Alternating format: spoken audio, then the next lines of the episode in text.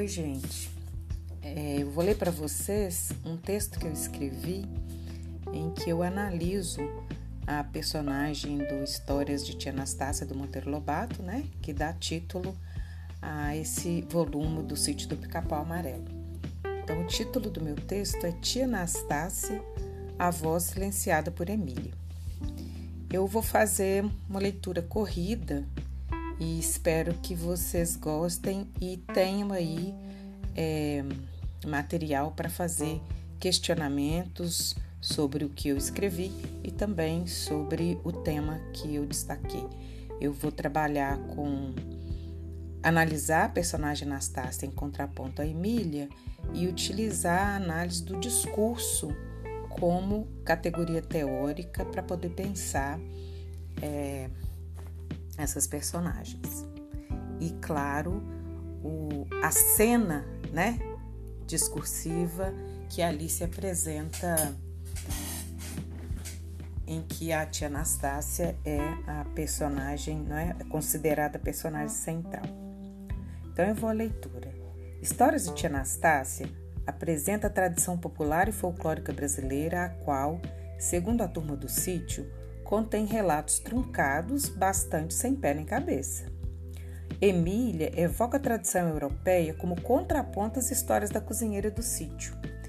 Eu estou nomeando esse gesto impetrado à contadora de histórias e ao discurso da qual ela é representante de silenciamento.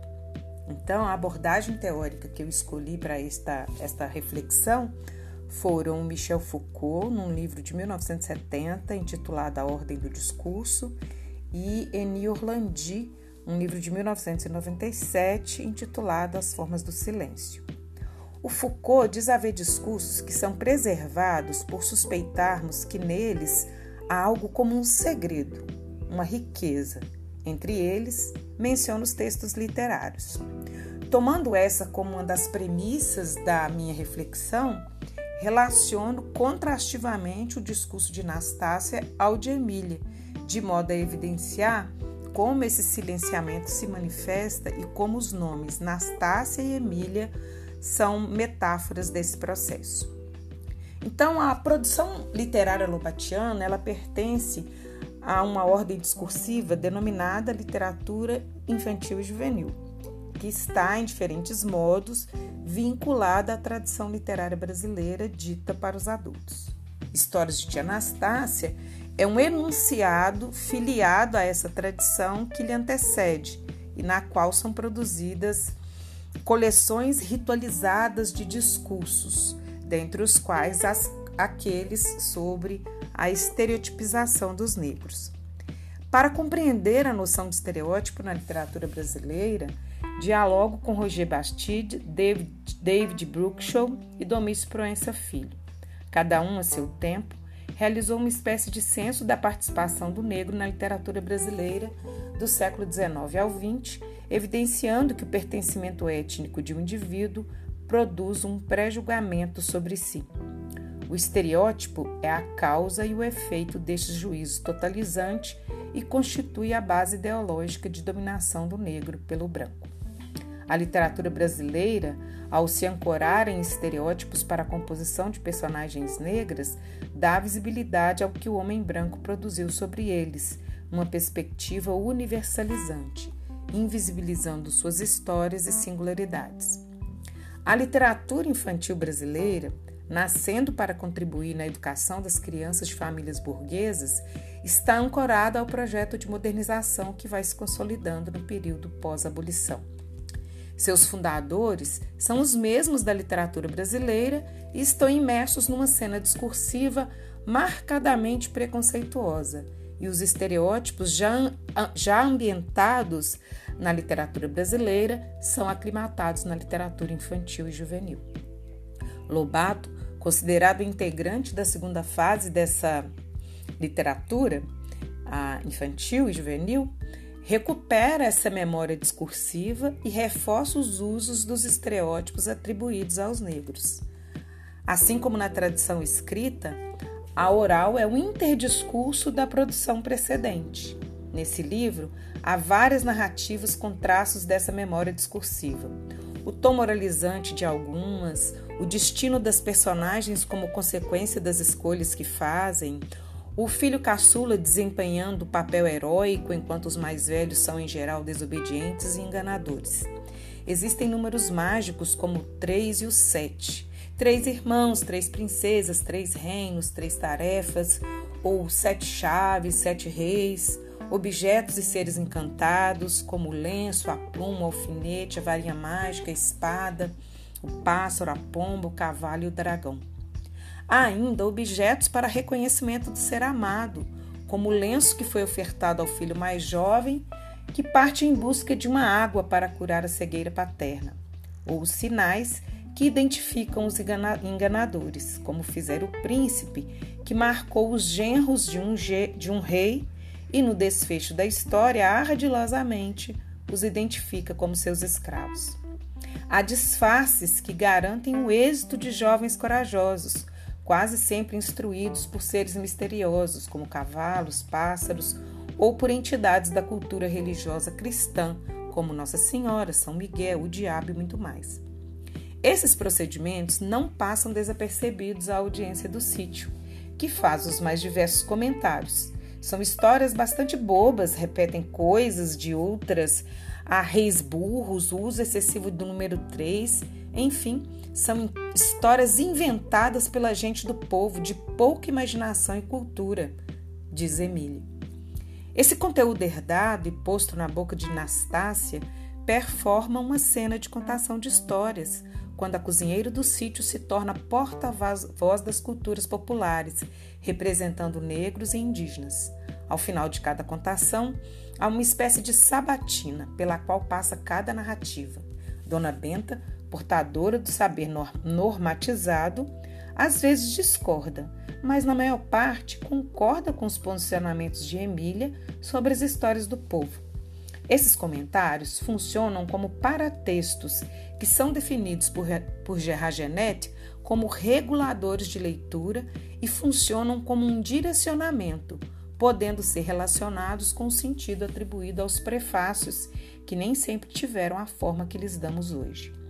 Do ponto de vista formal, os comentários dos ouvintes de tia Anastácia servem tanto para glosar a história contada quanto para chamar a seguinte, aproximando-se da ideia de prólogo integrado.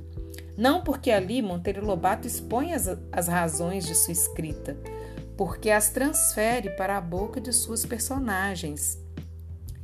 E, através delas, o autor institui, como dizia Foucault, uma vontade de verdade que a literatura ocidental tem, exercendo sobre outros discursos uma espécie de pressão e um certo poder de constrangimento ao apoiar-se no discurso verdadeiro. Ao atribuir a Emília uma voz que se arroga um poder de verdade sobre o que seja boa literatura popular, qual seja aquela que tanto mais se afaste das histórias de príncipes e princesas, que se passa em reinos fantásticos e distantes, repleta de seres encantados e mágicos, e se aproxime de relatos mais simples, com personagens menos fantasiosas. Perceba aí a defesa de uma literatura nacional que recupere, prestigie e valorize as culturas brasileiras, principalmente as indígenas. Entretanto, parece haver outro movimento sendo realizado pelo autor, que praticamente não inclui histórias de origem africana ou afro-brasileira, mas histórias que eles contavam na condição de escravizados para os filhos dos senhores. Tia Anastácia é, portanto, uma repetidora desse rito. A voz concedida à contadora mimetiza os modelos anteriores à abolição e sua origem aparece de forma estereotipada quando Pedrinho menciona Isméria. Mamãe conta de uma que era um verdadeiro dicionário de histórias folclóricas, uma de nome Isméria, que foi escrava de meu avô. Todas as noites ela sentava-se na varanda e desfiava histórias e mais histórias. Quem sabe se tia Anastácia não é uma segunda tia Isméria? Foi assim que nasceram as histórias de tia Anastácia. Há uma verdade histórica que ancora a ficção e nesse caso, não somente Tia Anastácia, mas também Isméria estão vinculadas ao discurso histórico, mesmo sendo seres de papel, cabendo aos negros a função de difundirem a cultura oral europeia e a língua brasileira em formação, Aqui recupero Foucault quando diz: Estou a pensar na maneira como a literatura ocidental teve de apoiar-se há séculos a esta parte no natural, no verossímil, na sinceridade e também na ciência, numa palavra, no discurso verdadeiro. Tomo o estereótipo como essa verdade da qual fala Foucault e sua fecundidade na literatura brasileira como um todo, e passo, ainda que sumariamente, a apresentar sua aparição em histórias da tia Anastácia. Há certo rebaixamento do saber popular por oposição ao saber científico. Histórias contadas são idiotas porque o povo as adultera horrivelmente e as repete inadvertidamente. Portanto, é sem cultura, sem apuro artístico e sem capacidade criativa. Quanto a tia Anastácia, é adjetivada pejorativamente de negra feia, beiçuda, burra, ignorante, gulosa, ladra, diaba, fascínora, entre outros. Em algumas passagens, Emília critica as histórias do povo e louva a tradição europeia, como esta. Passo essas tais histórias populares, gosto mais é das de Andersen, das do autor de Peter Pan e das do tal Carroll, que escreveu Alice no País das Maravilhas. Sendo coisas do povo, eu passo. Há ainda este comentário no trecho a seguir. E tia Anastácia rematou a história repetindo o mesmo finzinho de sempre. E eu lá estive e trouxe um prato de doces que caiu na ladeira. Entrou por uma porta, saiu por um canivete. Manda o rei, meu senhor, que me conte mais sete. Que história de contar sete é essa? perguntou Emília quando a negra chegou ao fim. Não estou entendendo nada. Mas isso não é para entender, Emília, respondeu a negra. É da história. Foi assim que minha mãe Tiaga me contou o caso da princesa ladrona, que eu passo para diante do jeito que recebi. A boneca não aceita que a contadora de história tenha respeitado os modos de contar de sua mãe, sem pé nem cabeça, reputando as duas a peixe de burras e ignorantes, reiterando sua predileção com vivas a Anderson e a Carol. Nastácia é aqui uma, uma espécie de papagaio repetidor das histórias populares, cumpridora do rito da tradição oral de pela voz transmitir um saber, mas nessa plateia ela não encontra receptores ou futuros contadores, já que o livro impresso é o que mais a encanta. Apresenta a seguir alguns trechos com atributos físicos de Anastácia. Pois cá comigo, disse Emília, só atura essas histórias como estudos da ignorância e burrice do povo. Prazer não sinto nenhum. Não são engraçadas, não têm humorismo. Parecem-me muito mais grosseiras e bárbaras. Coisa mesmo de negra beiçuda como tia Anastácia. Não gosto, não gosto e não gosto. Com o avanço dos relatos, ocorre uma virada no posicionamento dos ouvintes quando outro ciclo de histórias é apresentado versando sobre relatos próprios da cultura brasileira. Narizinho diz: Também gostei bastante, só que não concordo com o fim. A formiga não furta. As coisas que há no mundo são tão dela como nossas e de todos os outros animais. Por que considerar gatuninha a formiga? A certa altura, a avó estabelece um contraponto entre as contadeiras de histórias e um filósofo, destacando este como aquele ser que olha para as alturas é reflexivo, pensa, enquanto as tias Nastácias, repara aqui o nome próprio ganhando a dimensão coletiva, mantém os olhos nas coisas corriqueiras e cotidianas, portanto, não penso. Nesse ciclo de histórias mais afeitas à cultura popular brasileira, temos a narrativa de Manuel de Bengala, ao final da qual Emília pronuncia. Este livro vai ser só das histórias populares do Brasil, mas depois havemos de fazer um só das histórias compostas por, por artistas, das lindas, cheias de poesias e mimos, como aquela do Príncipe Feliz do tal Oscar Wilde, que Dona Benta nos leu, aquilo sim, até deixa a gente leve, leve de tanta finura de beleza. A predileção de Emília pela tradição literária europeia e sua rejeição a essa mesma tradição presente nos relatos de tia Anastácia, expressam uma ambiguidade lobatiana. Ao mesmo tempo em que condena na tradição popular o interdiscurso europeu, Emília louva-o quando se apresenta na forma escrita, portanto, com uma visão estereotipada da literatura popular. Essas histórias fazem parte de um novo ciclo, de um acontecimento que modifica a série de enunciados correspondentes a uma tradição literária gregária da europeia.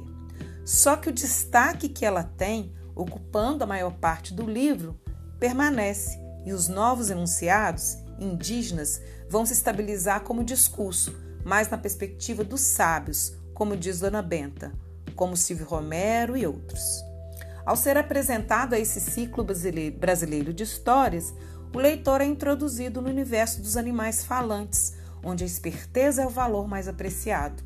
Nele estão presentes macacos, coelhos, onças, raposas, galos, cachorros, viados, cobras, ovelhas, cordeiros, sapos, gatos, lagartos, jabutis, peixes, jacarés e a caipora, quando os comentários desfavoráveis vão diminuindo e cada vez mais vão ficando mais breves, com exceção de um incômodo que aparece pela presença de um rei em duas narrativas. Acompanhando o movimento do livro, que parte das clássicas histórias europeias adaptadas ao gosto popular, passando para histórias criadas pelos indígenas, percebo uma mudança nítida de postura, de postura da boneca em relação à produção literária folclórica. Mas a postura sobre Nastácia permanece a mesma, preta, beiçuda, desprovida de filosofia e mais. Ela agora é também alcunhada de Facínora. A certa altura da roda de histórias, tia Anastácia alega que precisa preparar o jantar e sai de cena. Dona Benta assume o papel de contadora de histórias e leva as crianças a viajarem pelo Cáucaso, pela Pérsia e pelo Congo.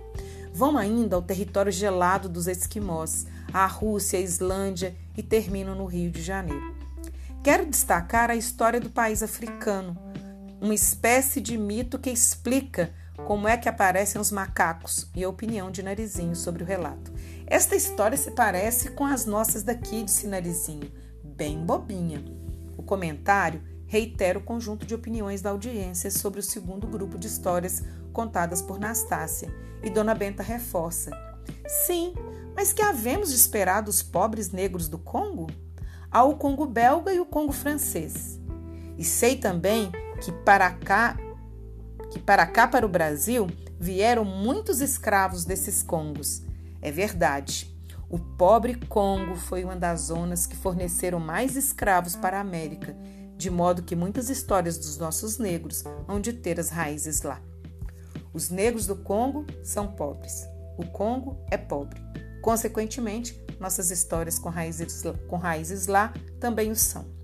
Além dessa visão única sobre o país e sua cultura, há o mais potente de todos os estereótipos, que é o uso naturalizado do termo escravidão, como se ela fosse a condição de quem nasce em países africanos e pobres. Por fim, Emília assume o turno da fala, seguida por Narizinho e Dona Benta, é, expressa posições que visam manter o discurso instituído, a regulação pré-existente e os implícitos que veicula. Estou cheinha de reis e príncipes e princesas e cantadas e velhas corocas e jabutis e viados e onças. Sinto até um gostinho de zoológico na boca. Também eu estou farta, disse Narizinho. Histórias do povo não quero mais. De hoje em diante, só as assinadas pelos grandes escritores. Essas é que são as artísticas. Bem, concluiu Dona Benta, da próxima vez contarei só histórias literárias, isto é, as escritas pelos tais grandes escritores. Agora, cama! Narizinho já bocejou três vezes. Os grandes escritores serão reentronizados, pois produzem histórias literárias, enquanto o povo e a cultura popular tiveram espaço somente para serem ao fim silenciados. Tia Anastácia volta para a cozinha, seu lugar naturalizado. Dona Benta, a ex-boneca e as crianças reassumem o controle do discurso. Como diz Foucault, ninguém entrará na ordem do discurso se não satisfizer certas exigências ou se não estiver a partida qualificado para o fazer. Quanto aos nomes Nastácia e Emília, tem algumas considerações é, que faço em diálogo com Ana Maria Machado no livro Recado do Nome, quando ela afirma: quando um autor confere um nome a uma personagem, já tem uma ideia do papel que lhe destina. É claro que o nome pode vir a agir sobre o personagem e mesmo modificá-lo, mas quando isso ocorre, tal fato só vem confirmar que a coerência interna do texto exige que o nome, o nome signifique. É lícito supor que, em grande parte dos casos, o nome do personagem é anterior à página escrita. Assim sendo, ele terá forçosamente que desempenhar um papel na produção dessa página, na, na gênese do texto. Ainda que Lobato conceda a Anastácia uma espécie de protagonismo, é importante observar que a escolha desse nome é, para ele, ela o relativiza. Vejamos por quê. Anastácia é um nome derivado do grego Anastasios e quer dizer a que tem força para ressuscitar, a ressuscitada. O afixo a na gramática grega e também na brasileira funciona como prefixo de privação. Minha hipótese, portanto, é de que Nastácia é corruptela de Anastácia, podendo significar, por oposição, sem vida e por metaforização, sem voz. A partir daqui, dialogo também com Eni Orlandi, para quem o silêncio é concebido como parte ativa do discurso, com significação própria e não simplesmente a ausência de palavras. A estudiosa busca apresentar os sentidos do silêncio, trabalhando a forma de sua existência e de sua significação. Destaca o silêncio por meio do qual busca investigar a censura e compreender o silenciamento envolvido na repressão imposta por determinada ideologia em uma sociedade. Então, é importante lembrar que Emília significa aquela que rivaliza. Também é um nome de origem grega. No caso de Nastácia, há um duplo silenciamento, pois não incide somente sobre sua voz quando volta para a cozinha e Dona Benta assume o papel de contadora de histórias, mas também sobre o que é contado, pois as histórias populares se silenciam para as que de origem europeia voltem a ocupar a cena. Não posso dizer, portanto, que Nastácia tenha sido protagonista desse relato, ainda que seu nome figure na capa do livro que as histórias sejam contadas por ela, ou que os relatos contados por ela ganhem destaque na cena discursiva. O que ocorre é a contestação de sua voz e das histórias que conta, pois além de inicialmente remeterem ao repertório europeu, quando ganham cor local, continuam a remeter ao povo sem instrução, sem cultura, sem escrita. Parece que o lugar dessa gente inculta não pode ser a sala, onde a cultura circula e se renova, mas a cozinha, onde manuseia temperos e ingredientes, nunca palavra na sua forma de letra. Ao voltar para a cozinha, Nastácia teve, ainda que metaforicamente, uma máscara de silenciamento atada à sua boca, já que, como repetidora de uma cultura sem validade nos salões letrados, ela fala, mas não é ouvida. Os estereótipos com os quais a personagem é estigmatizada estão a serviço de uma ordem, ordem discursiva na qual tia Anastácia, assim como sua mãe Tiaga e Isméria, não podem ser senão tagarelas, repetidoras de um discurso que está a serviço da manutenção de valores eurocêntricos, que fazem o A que falta ao nome Nastácia funcionar como a máscara que silencia uma voz que, ainda hoje, reivindica por ser ouvida. É isso, pessoal. Espero que vocês gostem.